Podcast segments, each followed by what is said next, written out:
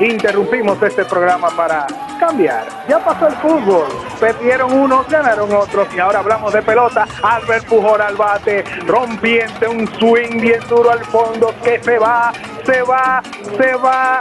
Bueno, si quieren continuar sabiendo dónde cayó la vaina, entren a Crimen Digital.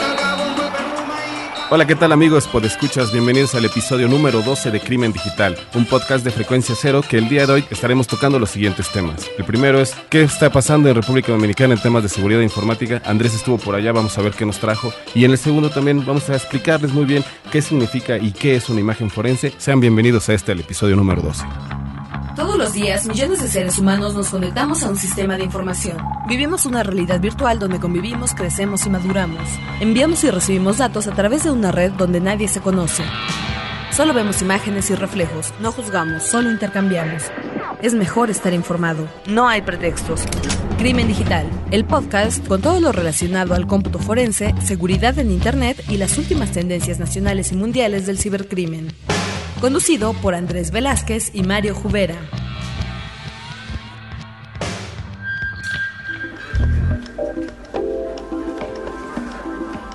Así es amigos, sean bienvenidos al episodio número 12 de Crimen Digital. Está aquí conmigo Andrés. ¿Qué tal Andrés? ¿Cómo estás? Todo muy bien, Mario aquí regresando de República Dominicana, como ya lo, anunciaste, y feliz de que hoy, sí llegaste temprano. Sí, la verdad es que me siento muy contento después de estar casi dos semanas afuera de, de esta producción y de este gran lugar que es Frecuencia Cero. Pues ya estamos de regreso, la verdad es que este lunes fue uno de los más fatídicos en mi vida. Ya después les platicaré a todos los que tengan este, curiosidad, pues mándenme un Twitter ahí, arroba Jubera, y les voy a platicar cómo estuvo la historia que, que no tuvo nada que ver con el partido de España en realidad. No, se rumora que, era un tema de, embotellamiento, como dicen sí, por ahí. fue un tema de embotellamiento y de, de algunas otras este, bebidas no permitidas. Me parece perfecto. Pues no, para nada, para nada. No, pero qué bueno que estás de regreso y, vamos a, platicar acerca de, otro tema controversial, el tema de las imágenes forenses. Y bueno, también recibimos muchos comentarios acerca del podcast pasado y, de los anteriores, ¿no? Sí, la verdad es que me siento un poco celoso este, después de ver la, cantidad de, mensajes que recibimos. Hasta de repente sí me di cuenta, de, ajá, condenados seguramente no me extrañaron. Pero bueno, yo sí los extrañé a todos ustedes y por eso también les vamos a pedir que nos escriban. Como siempre, estamos aquí a sus órdenes en contacto arroba crimendigital.com. También nuestros twitters, que en mi caso es eh, arroba cibercrimen, en el caso de Mario es arroba jubera. Y también no olviden que es importante que por aquí nos puedan llegar a contactar en nuestro buzón de voz para los que están en la, en la Ciudad de México. Así es, de hecho ya este, nos han comentado que ya, ya hemos recibido algún par de buzones de voz. Este Gabriel Gaboavenda ya nos, ya nos dejó ahí un mensaje y creo que está funcionando muy bien el sistema. Es el 01800 087 2423. Los esperamos. Recuerden, nada más tienes que decir crimen digital y decir tu comentario, tu queja, que sean para Andrés y los comentarios positivos que sean para mí. Gracias. Me parece perfecto. Entonces, pues bueno, agradecerles a todos aquellos que nos, nos estuvieron enviando sus comentarios, principalmente vía Twitter. Eh, por aquí tengo yo uno de Francisco Osornio, que comenta que muy bueno el, podcast, eh, sencillo, ligero, eh, que está muy entendible, ¿no? Qué bueno, que ese es el objetivo, yo creo, ¿no, Andrés? Hacerlo, hacerlo digerible. Que, que, la gente pueda llegar a entender. A veces vamos a hablar un poquito más, más técnico, pero pues ahí la idea es de que se vayan metiendo a, a este tema, ¿no? Así es. Por aquí traía yo, bueno, de hecho traigo un libro que le enseñó a y que no le entendió en la mitad. Parece el nombre de la rosa, así, son como 1500 páginas, así. No, no es tanto, pero ¿tú, ¿tú qué comentarios tienes? Sí, mira, yo tengo por mi parte también a Diego Santillán, le queremos mandar una felicitación y un agradecimiento por sus observaciones muy atinadas que hizo al respecto. También a Eduardo Sánchez, quien, este, quien también nos, nos mandó una felicitación, te agradecemos muchísimo. Y sobre todo también a Hugo Dorantes, que bueno, nos, nos habló desde Durango. Exactamente, este, bueno, te tuiteó. Bueno, bueno tuiteó, tuiteó desde, Durango y muchas gracias por su post. También, por ejemplo, Emilio Torres, y, aprovecho aquí, me dice, felicidades por el excelente trabajo en el podcast, muchas gracias. Eh, tengo una pregunta. En sistemas operativos, ¿qué diferencia hay entre seguridad y protección? Buenísima, ¿no? Cañón. O sea, es de como de, es como del así del maratón, ¿no? Cuando ya estás a punto de llegar. Exactamente. Y yo realmente lo recibí hace, hace un par de horas y me puse a pensar realmente la, diferencia. Yo creo que el tema de seguridad, y como lo he platicado en, otros foros, para mí la seguridad es un estado mental, así es como muchas veces lo, explico y de hecho es un, un, moto que utilizo mucho dentro de Internet. Es una percepción, cómo te sientes en este momento y cómo estás seguro de que no va a temblar o de que no nos va a caer un avión aquí de los que pasan arriba de frecuencia cero a cada rato. A cada rato, sí, sí. este, Realmente es una percepción, ¿no? Sí, claro. Entonces, claro, claro. ahora, cuando tú hablas de protección, lo, ya no es una percepción, sino ya es una contramedida que tú estás adoptando. En este Entiendo. caso, compro una, una alarma para mi carro y es una protección para mi carro. Ok, Pero ¿qué tan seguro es mi carro? Ahí ya es una percepción. exactamente. Si lo llevamos a los sistemas operativos, tendríamos que hablar de que yo coloco protecciones para sentirme más seguro.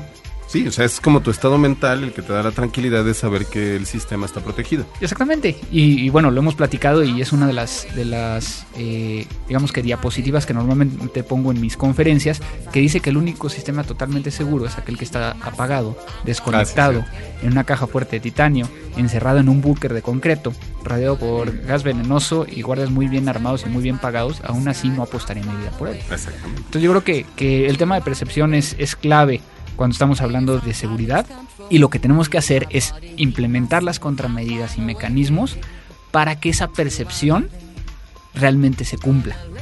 Y sobre todo que también te mantenga ese estado mental de tranquilidad, como que es el que al final estás tratando de buscar, ¿no? Claro, digo, en, un área dentro de, de una empresa que, que hay un área de, seguridad informática, pues lo que estás buscando es poderte ir a dormir tranquilo sabiendo que nadie se va a poder llegar a meter. Claro. ¿no? Claro. Al final de cuentas, eh, yo creo que ese es el punto principal y con lo que quisiera contestar. Espero que Emilio le haya gustado esta respuesta. Si no, este, mándame también un mail y Sí, claro, Y también. eh, también hay mail, como no, y, y, este, también nos podemos extender un poquito más, ¿no? Sí, sí, sí, yo creo que voy a, voy a tratar de, de hacer, y yo creo que hay que apuntarlo ahí en, en nuestra super libreta, Nuestra super libreta que es. este, acerca de qué es la seguridad, ¿no? Y cuáles son, por ejemplo, los cánones de seguridad cuando estamos hablando de, de la seguridad de la información y, y demás. Creo que es un tema bastante interesante. Así es. Bueno, pues no sé qué más traes, o ya se nos acabó. Pues no, ya ahorita ya estamos listos. Este, vamos a pasar al siguiente tema, que en este caso sería tu visita a República Dominicana. Pues bueno, estuvimos ahí en República Dominicana una semana. Sufriendo horriblemente. Vieras que, que ahora, ahora fui a Santo Domingo. Normalmente yo había ido a, a Punta Cana, que sí es la parte donde normalmente uno disfruta playa, arena, hotel all inclusive, este, todo muy bonito. Ahora estuve yo en Santo Domingo, eh, que también bastante interesante.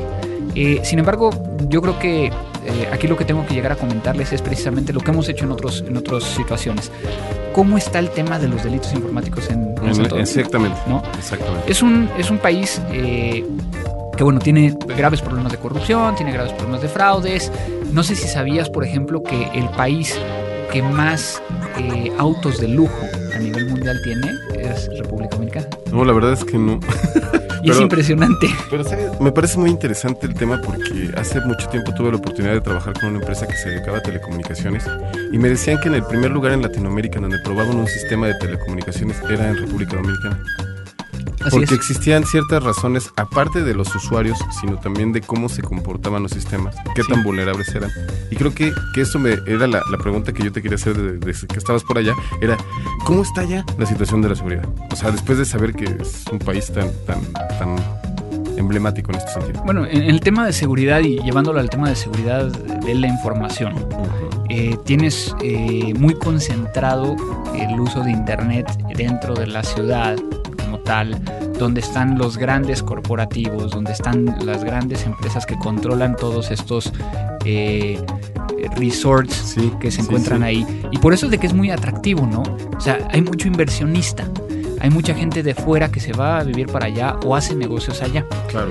Por ejemplo, lo interesante y platicando con un ex jefe de la policía en Santo Domingo, eh, me comentaba que como nació yo la policía informática o de delitos informáticos, fue a raíz de que hicieron una modificación de, una, de la página del entonces presidente. Y quien lo atendió era el DNI, que el DNI tiene como que funciones como si fueran de Servicio Secreto de Estados Unidos. eh, Tipo FBI.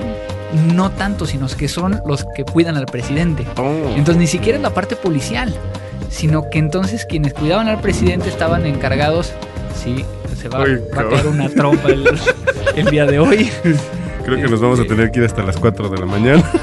No sé, pero para- estamos grabando un día que parece ser que el cielo se va a caer, pero bueno. Bueno, Eh, sigamos. Si, si escuchan los truenos, piensen que, que aquí Abel es que lo está poniendo. eh, como sonido de fondo.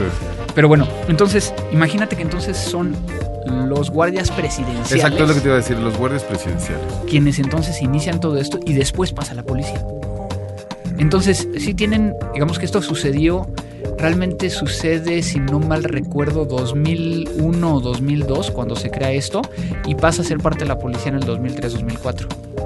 Y entonces es algo que llevamos un, pocos años haciéndolo, sí tienen el conocimiento, no tienen muchas herramientas, pero quieren llegar a buscar cómo profesionalizar y, mejorarlo, ¿no? Aquí el tema es de que pues, obviamente tienes bancos enormes allá, tienes eh, mucho dinero, ¿no? Y por el otro lado tienes el hecho de que son únicamente 10 millones de habitantes en el país. Híjole, es súper poquita la población, ¿no? Lo que pasa es que lo estamos comparando con México, ¿no? O sea, en el caso de México, nada más aquí en la ciudad diaria metropolitana somos creo que 28 millones de habitantes. Somos casi los 30, ¿no? Digamos. Exactamente, entonces, pues obviamente imagínate eh, la, gran diferencia. Pero bueno, eso fue algo que, rescaté de ese viaje que vengo a, comentarles. Eh, tuve la oportunidad de estar por allá dando un seminario de introducción al cómputo forense, que fueron dos días ahí dando el, seminario. Creo que todo el mundo se quedó muy agradecido. Tuve la fortuna de ir a dar una conferencia a las Fuerzas Armadas. Este, impresionante, porque ahí ya las Fuerzas Armadas todas están concentradas en una, de tal manera que la Marina, este, los militares, todos están concentrados en un solo ente y, a partir están todas las organizaciones claro. hacia abajo. Eh, tuve la fortuna de eh, saludar coroneles mayores este, y demás. Muy interesante y muy, muy reconfortante, ¿no? Que, que me hayan dado la, recepción que, me, me, dieron y la oportunidad de platicar con, la gente de ahí. Oye Andrés, me, parece muy, muy, este, muy chistoso el hecho de cómo surgen estas investigaciones o estos, estos departamentos en Latinoamérica. Cada uno, cada uno de los países tiene su propia razón por la cual se surgieron, ¿no? En este caso puede ser así de un ataque directo contra la imagen del presidente o probablemente que hubo una situación en algunas, eh, en unos comicios, en algunas votaciones. O sea, como que cada uno de los países tiene su peculiaridad y llegan a un punto en donde dicen, oye, necesitamos enfocarnos a esto, ¿no? Así es, así es, ¿no? Incluso, por ejemplo, hemos platicado del convenio de Budapest, ¿no? Sí. El convenio de Budapest, el único que está suscrito completamente de América Latina es República Dominicana. Ah, o sea, modificaron ya. Y, fue muy interesante porque ellos lo que hicieron fue, vamos a generar una ley eh, para los delitos informáticos. Tomaron como base el convenio de Budapest eh, que hemos platicado en, este podcast, hicieron las modificaciones y después, ya con las modificaciones hechas, fueron y dijeron, oigan, yo, quiero, yo quiero participar. Y obviamente entraron rapidísimo. Claro. A diferencia de otros países que lo que hacen es de, oiga, yo quiero entrar. Y en ese momento, ah, pues tiene que cumplir con esto. Uh, pues déjenme ver cómo le hago para cómo le ¿no? Que es el caso de México, por ejemplo. que, estamos queriendo llegar a suscribirnos, pero tenemos que hacer muchas modificaciones eh, penalmente para poder llegar a, suscribirlo. La verdad es que me parece muy interesante la, la idea de que o sea, no estamos experimentando directamente en la cabeza ajena de nadie en Latinoamérica, ¿no? Este, cada quien estamos viviendo nuestra realidad y sobre todo estamos buscando la manera de acoplarnos a esto que es la realidad de, los crímenes a nivel cibernético. Y yo creo que la tarea que tú estás llevando a cabo este, estaría muy interesante, no sé, Andrés, si en algún momento después, tal vez en el resumen de fin de año, pudiéramos hacer un balance como de todos los países que visitaste y tal vez hacer como una especie de, de balance final y ver hacia dónde va cada uno de los países, ¿no? Así es. Estaría muy interesante sobre todo saber, porque vemos países que son punta de lanza como Argentina, como Chile, como tal vez en este caso Brasil, que bueno, es impresionante. Y hay otros países que no lo significa por la población, sino por la manera y el approach que hacen sobre, sobre las leyes, ¿no? Yo creo que lo, más importante de todo esto es de que eh, cada uno de los países se está dando cuenta que los delitos están tendiendo hacia ser electrónicos. Exactamente. Ahí yo creo que ya lo único que cambia es cómo están atacándolo. Algunos más rápido, otros más lento. Y bajo qué concepto o bajo qué premisas o, qué marco jurídico están agarrando para poder llegar a ser. Está muy interesante. Yo creo que vamos a seguir platicando de esto. Este, recuerden, ahí estamos en las, en las vías de comunicación y pues vamos a lo que sigue. Me parece perfecto. Crimen digital. Eh, me estoy dirigiendo a Crimen Digital. Eh, Lourdes por la barrieta me encantó el episodio de eh, la atención a cómo cuidar a los niños en el uso del Internet. Saludos, gracias. Crimen Digital. Recomendaciones. Así es, Andrés, pues hablando un poquito de las recomendaciones que traemos en esta ocasión, quisiera comentarte de algo que me encontré y que, bueno, pude utilizar eh, gracias a, a, una necesidad que tuve con una computadora. Se llama de Wind Dear Start.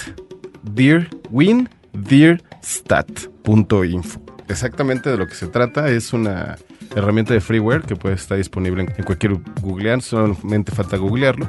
Y precisamente de lo que sea, de lo que se trata es de descubrir dentro de tu sistema cuáles son los archivos que más espacios están ocupando, cuáles son los recursos que más estás este, empleando. Entonces, al momento de que tú estás tratando de hacer una imagen de tu disco duro, como ya sabemos, muchas veces los archivos que borras no significa que se van del disco duro, ¿no? Sino que más bien siguen utilizando recursos del mismo disco. Entonces, a través de esta herramienta podemos identificar cuáles son esos archivos, cuáles son sus extensiones e incluso saber de qué se trata. Ok, ok. A, final de cuentas, digo, estábamos platicando hace ratito y me lo estabas mostrando. Y lo que hace esta herramienta como tal es identificar la temporalidad de los, de los archivos. es decir, hace cuánto lo has utilizado, qué tan, o qué tanto lo estás utilizando, qué tipo de extensiones tienen. Y lo que te vas a poder llegar a determinar es a lo mejor tengo, tengo un archivo, eh, a lo mejor de una película, que tengo ahí desde hace un año y que no, no lo he vuelto a ver pero me estaba consumiendo ahí 2 gigas de mi disco. Exactamente, sabes en dónde encontré una función muy primordial en los archivos en este en attach, en, anexo, dentro de los mails. Muchas veces nosotros recibimos esos archivos y de repente se nos olvida que los tenemos ahí. Y de repente son archivos que, bueno, si vamos sumando que un promedio de una persona como nosotros es de mil, mil quinientos correos, ¿no? Digamos, en nuestras herramientas de repente podemos llegar a tener archivos de presentaciones de 6 o 7 megas que no te acuerdas que los tienes ahí y sin embargo están guardados en el disco duro porque están ocupando un espacio físico, ¿no? Entonces a mí lo que me di cuenta es que yo tenía aproximadamente tenía 22 gigas de presentaciones de PowerPoint. Órale. Y pues la verdad es que ni idea, ¿no? Ahorita, ahorita se, me, se me ocurrió también, por ejemplo, eh, los archivos recibidos de Messenger. Messenger. ¿No? Exactamente. Que muchas veces no revisamos esa carpeta.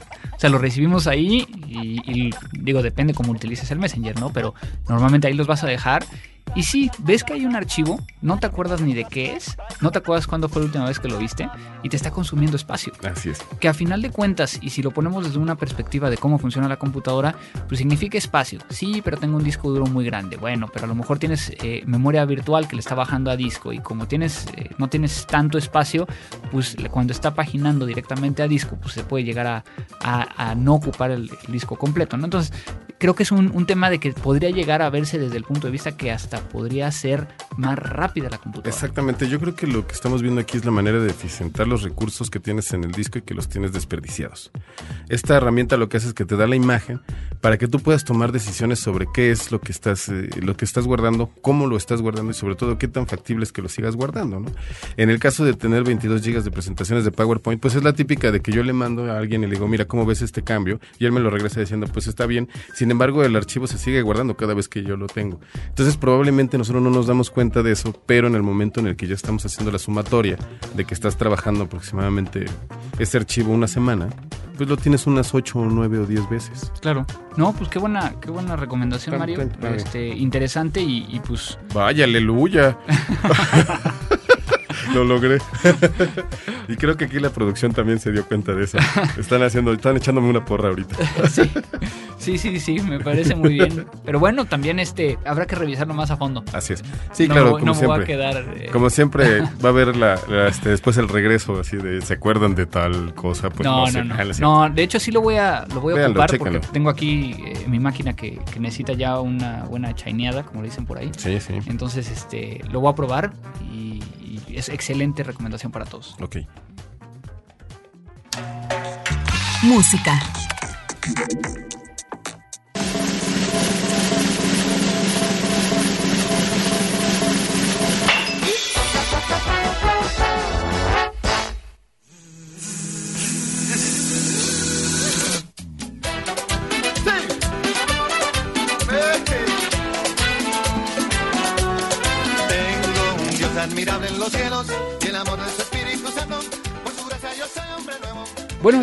Pues obviamente estamos hablando de República Dominicana y no podemos llegar a obviar la persona que escuchamos ahorita cantar en el, en el fondo. Tenemos a Juan Luis Guerra, uno de los exponentes más importantes de la música en Dominicana. Y, Yo creo que del mundo, ¿no? Ya.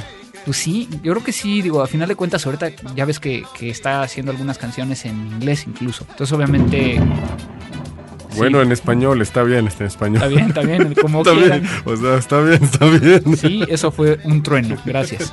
Gracias. Entonces, eh, estamos escuchando una canción que se llama Las Avispas. Avispas. Creo que una de las canciones que que no son tan conocidas. Creo que no es tan conocida como la bilirrubina o... Ojalá que yo café en el campo, que es una de mis favoritas también. hay muchas, Hay muchas. Hay muchas, incluso, bueno, más tendientes hacia el, tema de merengue, lo que es bachata. y, y, este, este a mí, a final de cuentas, eh, me dejó marcado un tiempo de mi vida cuando empecé a aprender a bailar. Ok, Entonces, eh, creo que es muy importante. Sí, efectivamente. Entonces, pues, los dejamos aquí con, con esta canción que es eh, Las avispas de Juan Luis Guerra.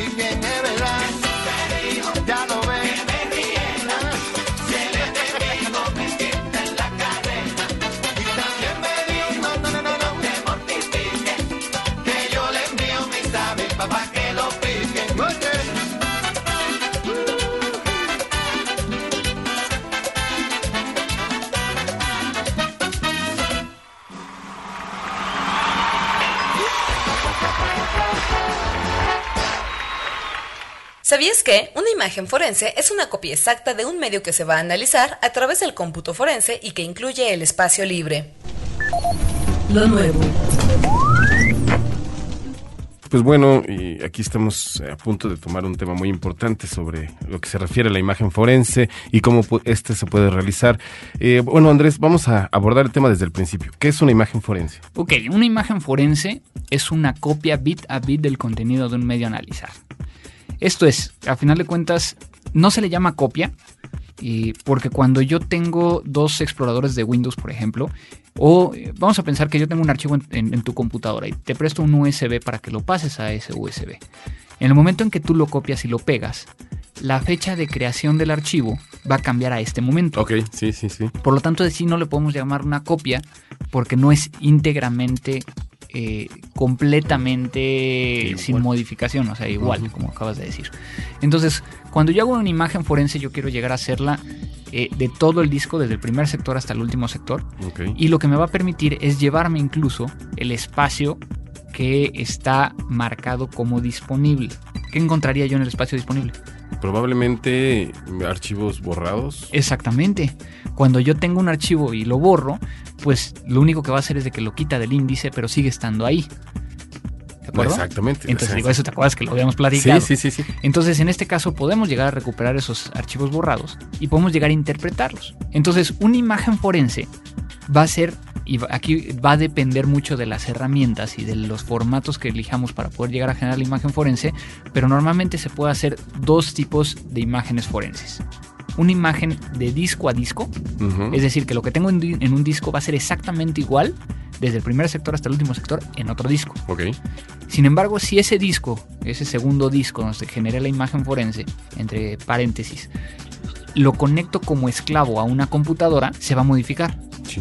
¿Por qué? Porque tiene los, tiene los datos exactos. ¿De acuerdo? La otra manera de poder llegar a hacer una imagen forense es de disco a archivo. Que en este caso el archivo puede estar contenido en un disco duro. Ok. Pero si yo conecto ese disco duro, no va a haber ninguna modificación porque como lo puse en un archivo como tal, va a permanecer en un archivo que no se puede llegar a modificar.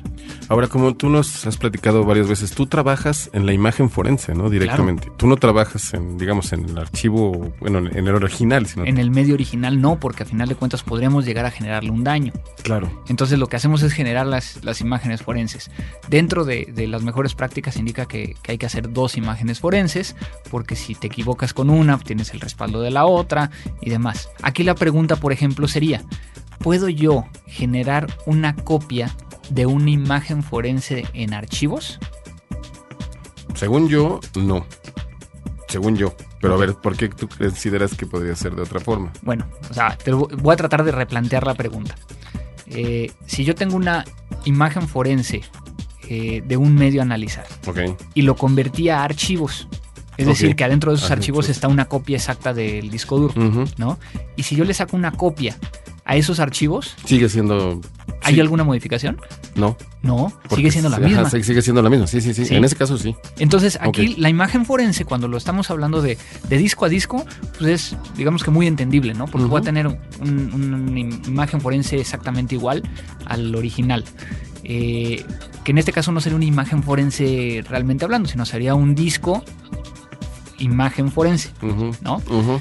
Eh, cuando lo estamos haciendo de la, de la otra manera, lo que yo puedo llegar a hacer es de que pues, nos imaginaríamos, y ahorita como lo platiqué, de que si tengo un disco de 80 gigas, pues necesito un disco más grande de 80 gigas para que quepa el archivote, ¿no? Sí, es lo que yo te iba a 80 preguntar gigas. ahorita precisamente. Pues lo que hacemos es de que sí, efectivamente necesitamos una- un disco duro más grande que el disco original, pero podemos llegar a seccionarlo para que sea más fácil el, el trasladarlo.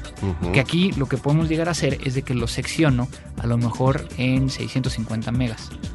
Para que quepa en CDs. Ok, entonces ya tienes toda la información sin ser, eh, digamos, eh, diferente y ya la tienes en CD. Exactamente. O sea, bueno, lo tendría en tamaños de CD para poder llegar a, a- a grabarlos en CD y generar un respaldo. Que es un, un respaldo de mi imagen forense. Ok.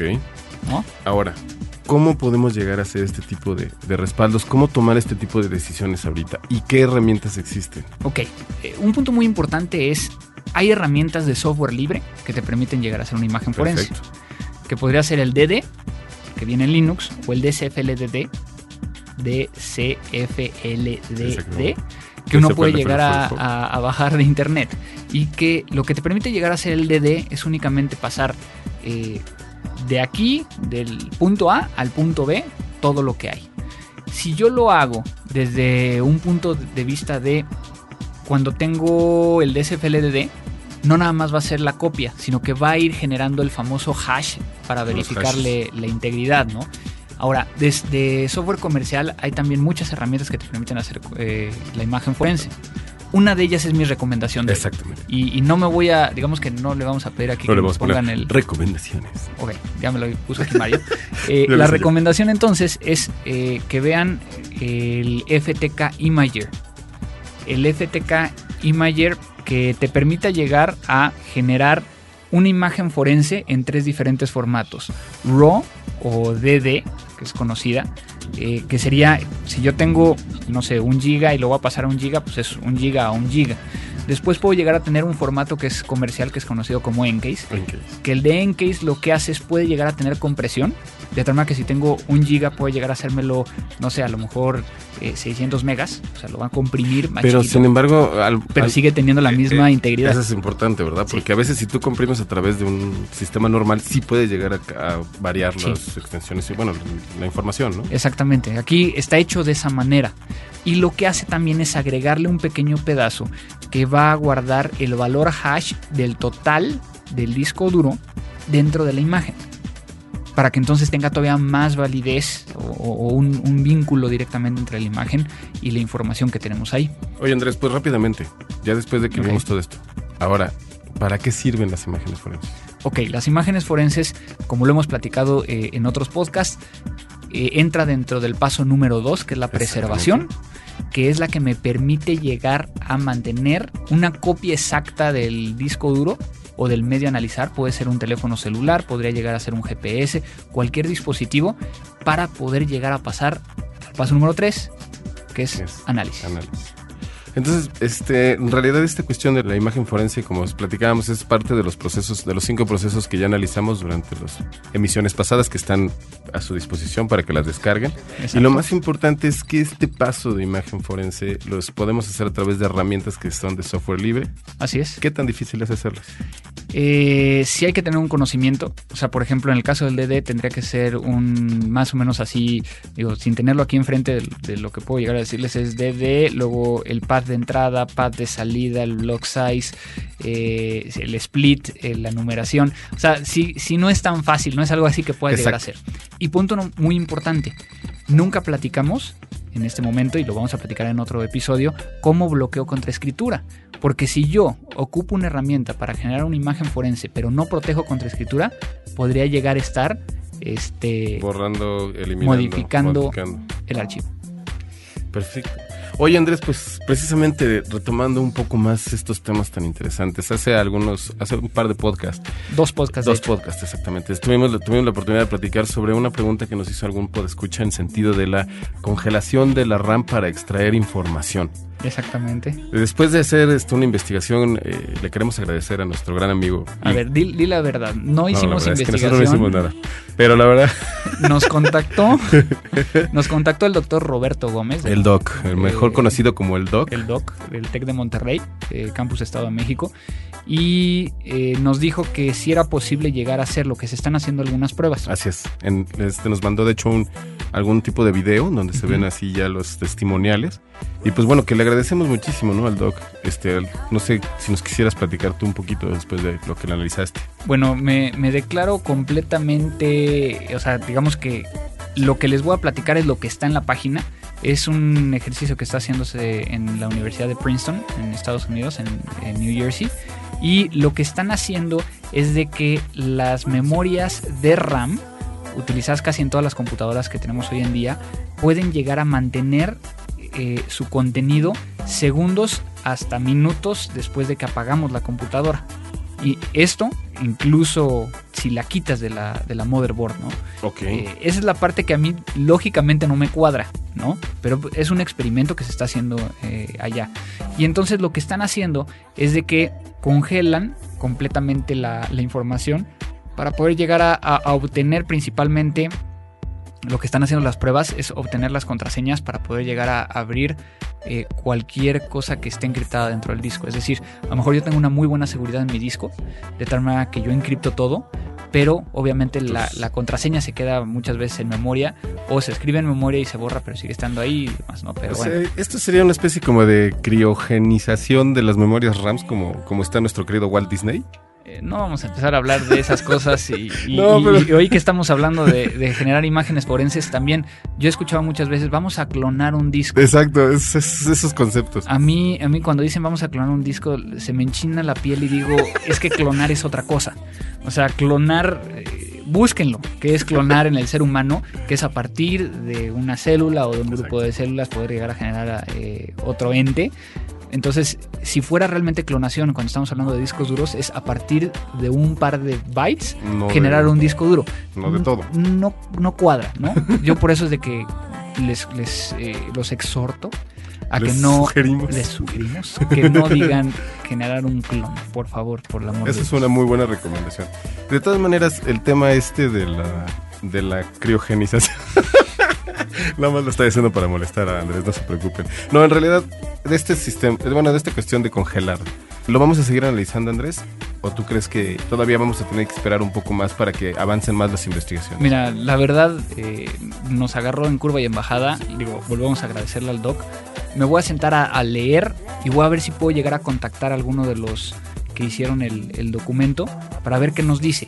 ¿no? Al final de cuentas es algo que el paper fue una investigación que se hizo en el 2008. Entonces digo, no es tan, no es tan reciente, pero lo revisamos, ¿no? Claro que sí.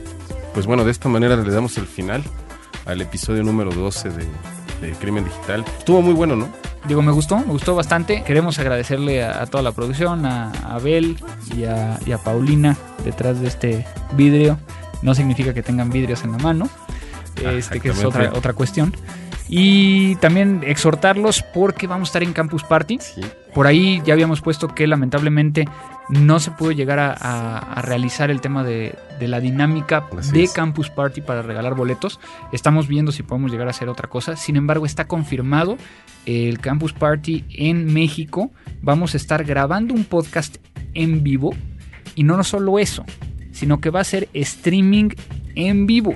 Sí, no, no, frecuencia cero, como siempre, sacando la tecnología de punta que les, se les caracteriza, ¿no? Exactamente, vamos a estar entonces ahí. Va a ser el viernes 13 de agosto. Así es. Eh, ¿A qué hora, Mario? Eh, muy buena pregunta, Andrés. Tú lo tenías esa información, ¿verdad? Sí, va a ser a las 11 de la mañana. Mario, quería ver si estabas completamente eh, ya agendado, pero no, sí, sí. no, de hecho mi Outlook en este momento no sonó, pero sí, va a ser a, a las 11. va a ser a las 11 de la mañana.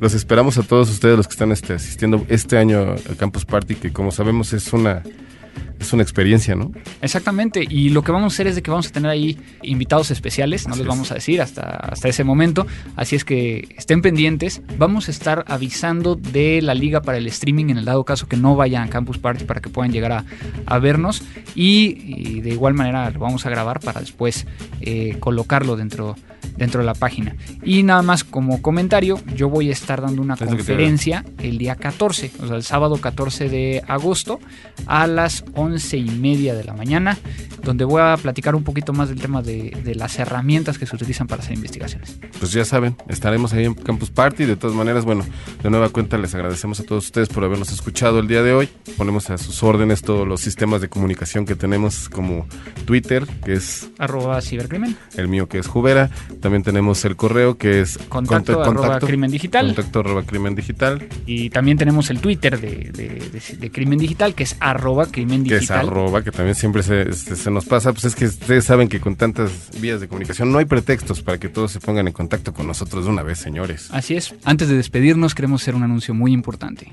Muy importante. Muchas felicidades a Mario. Así es, muchas felicidades Andrés, que bueno, ya Esta cumple- semana pasada cumplimos ambos años. Así es. eh, dos días de diferencia, no los, bueno, y más años. No, años son poquitos en realidad, ¿eh? no te creas que tampoco son muchos. ¿eh? Pero sí, bueno, muchas felicidades. Este, Andrés, lo igual. mejor y esperemos que, que sigamos aquí en Sí, sí, Crimen Digital. este, esperamos todos los regalos aquí directamente en frecuencia cero, ya saben, este, cualquier cosa, cualquier gadget, cualquier iPhone. Sí, sí, de, de- de iPhone de nueva generación eh, o de iPad eh, para arriba, por favor. Claro, fue lo que nos regalaron la semana Me pasada. parece perfecto. Estuvo buenísimo. Pues bueno, Mario, se ha acabado la Coca-Cola por el día de hoy. Así es. Este, muchísimas gracias a nuestro patrocinador. No oficial. este, eh, Así es. Después vamos a tener que pagarles, pero bueno. Que pagarle ya va a ser al revés.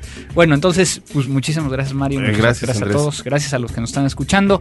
Esto fue Crimen digital. Crimen Digital, el podcast con todo lo relacionado al cómputo forense, seguridad en Internet y las últimas tendencias nacionales y mundiales del cibercrimen. Conducido por Andrés Velázquez y Mario Jubera.